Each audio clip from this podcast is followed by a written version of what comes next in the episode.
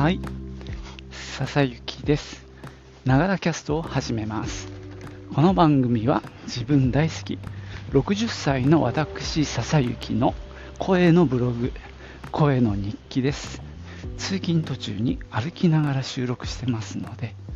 息がはあはあ上がったり、周りの雑音、騒音、風切り音などが入ったりしますが、何卒ご容赦ください。今日はね、ちょっとあったかい、えー、と昨日より2度以上あったかいっていうことでね、20度超えてました。いや助かりますね。えー空は、うん、綺麗に晴れ晴れてます。ここのところ富士山も綺麗で、で、雪もね、だいぶ、雪化粧も割としっかり今は見えてますが、今日ちょっとあれかな、今見たら少しやっぱ雪溶けてましたね。まあとにかく寒くはなってるので、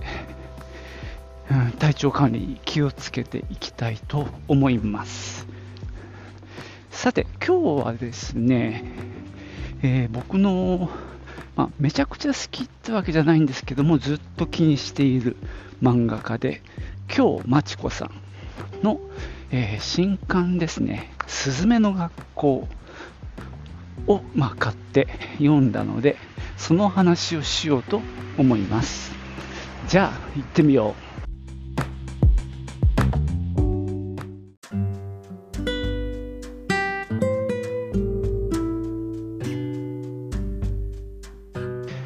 えー今日、まちこさん、もういろんな賞を取ってまして、まあ、有名な、有名になってきてると思うんですけど、まあ、ずっとどちらかというとね、ちょっとマイナーな作家さんっていう印象があるんですけども、ウェブで連載していた漫画をまとめた千年画報、千年がカタカナ、ガは図が工作の画、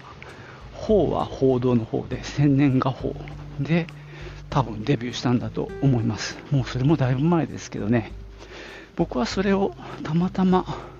図書館で見つけて読んで、すごくね、その絵の感じとかが気に入って、そこから好きになった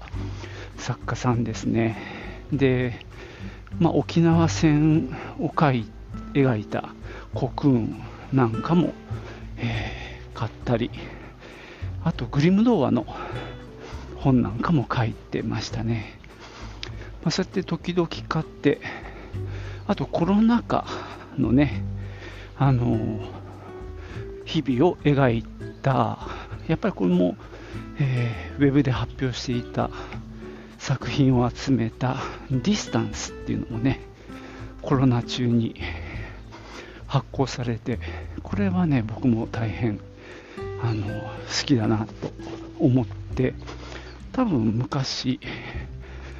このポッドキャストでもお話ししたかなと思いますけどね。えーたまたまね、先週かな、もうちょっと前に、えーっとね、TBS のポッドキャストで、荻上チキスのセッションに出演してたり、あと、アトロク2の方にも出演していて、あの、あ、なんだ、今、今日まちこさん、すごい、ラジオ出てるなっていう印象があって、そこでね、新刊の案内をしてたんですね。で、一つは、神町っていう漫画で、で、もう一つが、すずめの学校、今回紹介する。で、神町はまだね、変えてないので、また後からのね、入手して読もうとは思ってるんですけど、まあ、今回、この「すずめの学校」っていうね、漫画についてお話ししようと思います。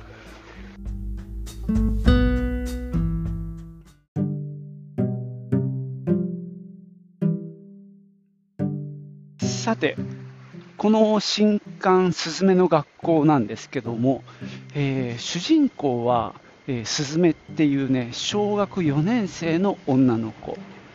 で舞台は主に塾なんですけども、まあ、学校なんかも出てくるし親の様子も描かれるっていう、まあ、中学受験を目指す子どもの、まあ、物語なんじゃないかなと思います、えー、主人公のすずめちゃんが、えー、小4になった女の子でで、まあ、彼女はあの、まあ、普通のごくごく、まあ、一般的な家庭の子供お父さん、お母さんで弟がいるのかな。4人家族。で、あのー、お医者さんになりたいっていう夢があってで、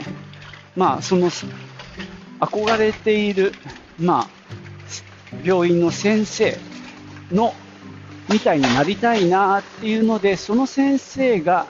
の、まあ、プロフィールを見たら、その大学名あ、中学から書いてあったのかな、とにかくその先生が行ってた中学に通いたいっていうのが彼女の目標になって、で塾に通うことになった、そんな流れなんですね。で、えー、友達ができて、その塾でね、あのその子が、えー、っとね、すず、あれ？ちょっと待って。すずめちゃんと、えっと、ひばりじゃなくってメダカだ。メダカちゃん？同じ学年の、ただ行ってる小学校は違うんだよね。メダカちゃんはお金持ちの家に、家の子で、あの、私立の小学校に通ってる、そんな子で、で、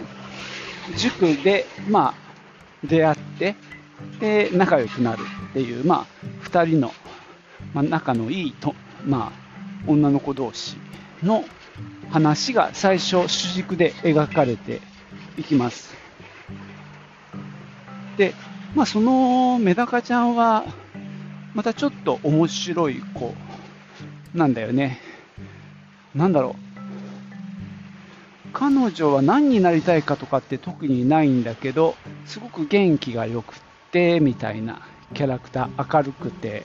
なんかピーターパンのお芝居を見て、自分もそんな風になりたいなって思って、木の上でさ、ピーターパンの真似をして、で、木から落ちて、腕を骨折しちゃったりとか、まあそういう感じの子なんだけどね。で、もう一人、あの、重要な子がいて、その、同じ塾の子なんだけど、えっと、もう見た目は完全に女の子に見えるんだけど、実は男の子っていう子が出てきて、それがね、カラスっていう名前なんだよね。かなり変なんだけど、彼は非常に頭が良くって、あのその塾でも一番上のクラスにいて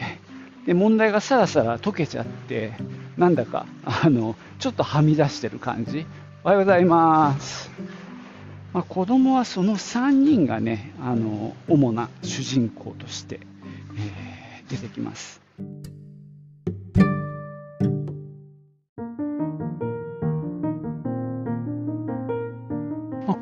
漫画で実はすごく重要なあの役割を果たしているのは、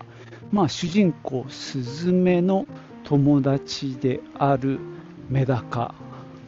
の母親なんですね。彼女が非常に物語に大きく関わっているんですよ。であの何度もいろんな話が出てきて過去の話なんかも描かれています。でえー、っとメダカの母親は茜というんですけども、まあ、彼女はあの、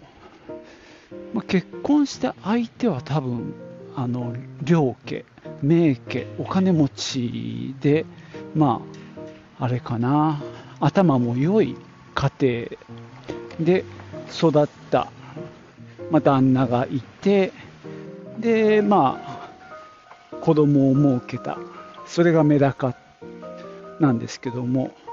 まあ、その母親の茜はあの結構貧しい子供時代を送ってたっていうことなんですね。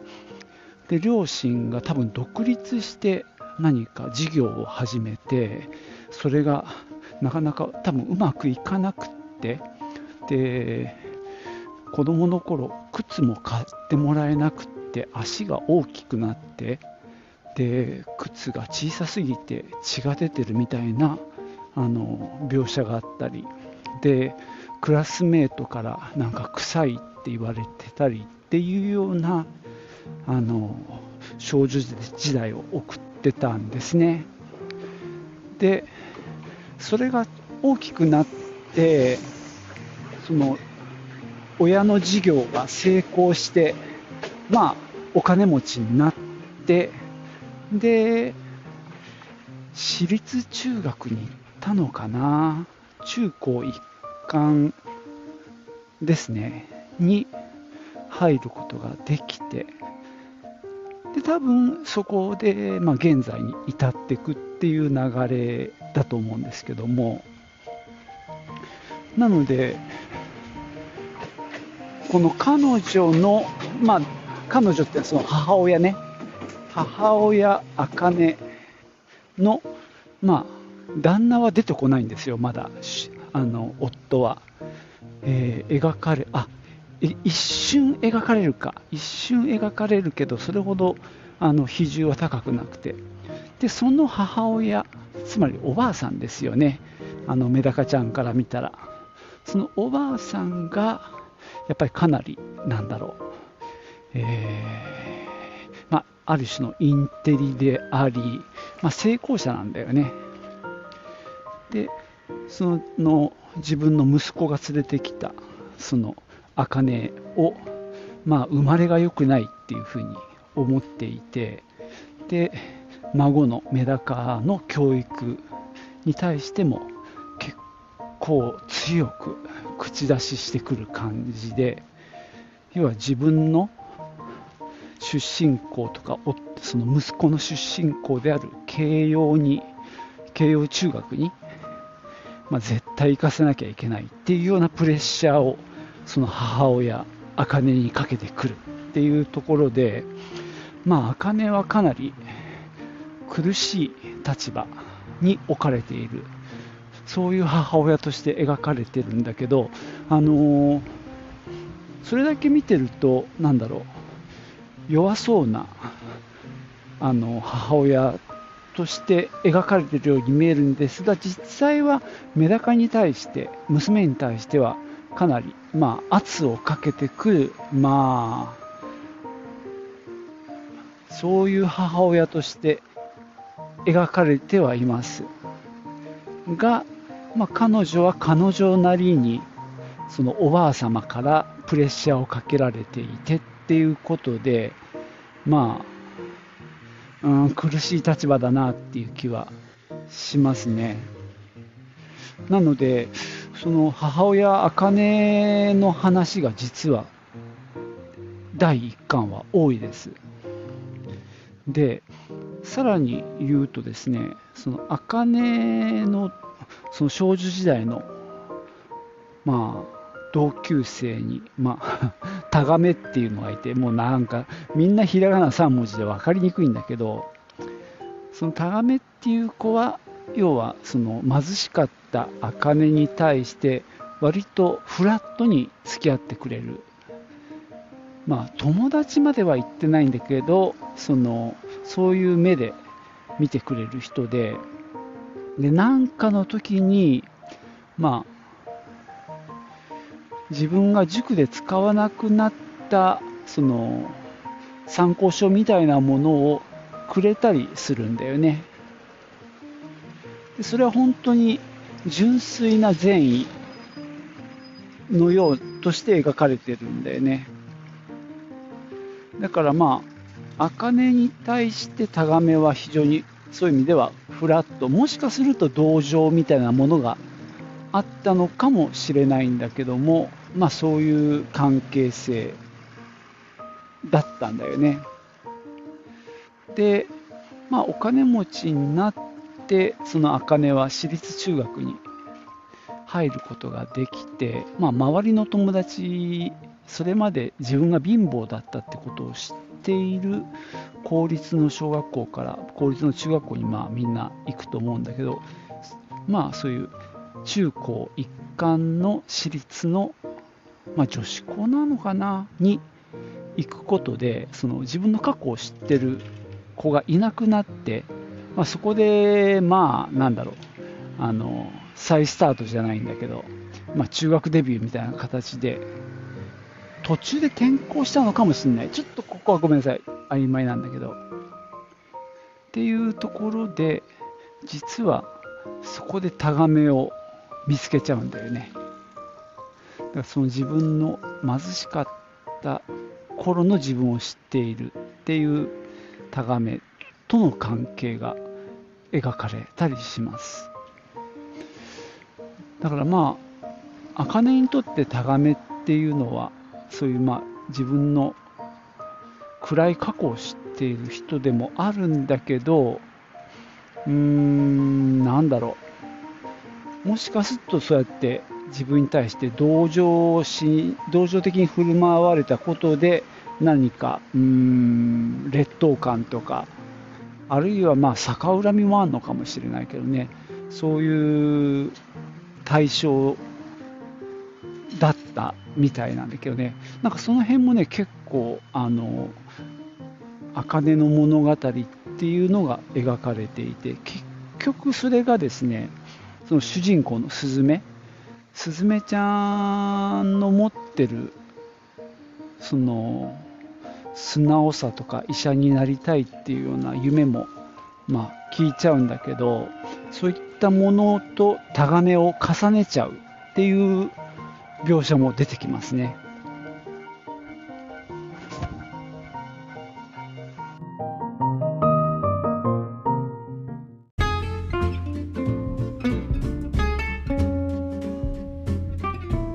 はい。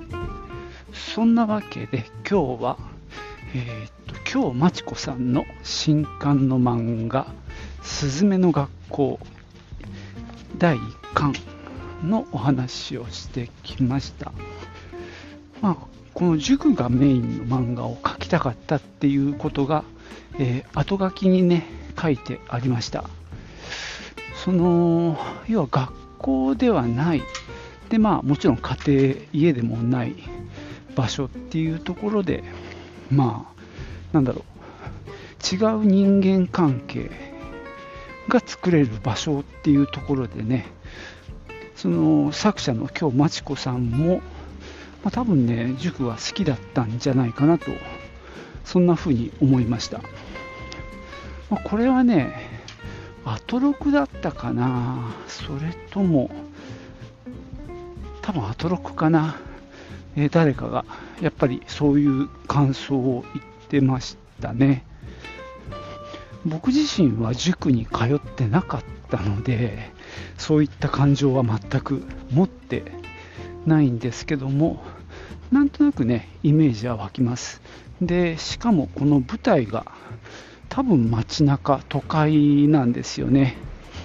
だから都会ででえこのスズメとあのもう一人こうメダカかはあの駅で待ち合わせしてでちょっと遠回りしながら塾に行くって書いてあるんで、まあ、本当に街都会の子供の物語だなっていう気はしますけどそういうところでねその学校ではない子たちと付き合うっていうところのまたちょっと違う感覚みたいなものが感覚開放感みたいなものがあるのかもしれないですね。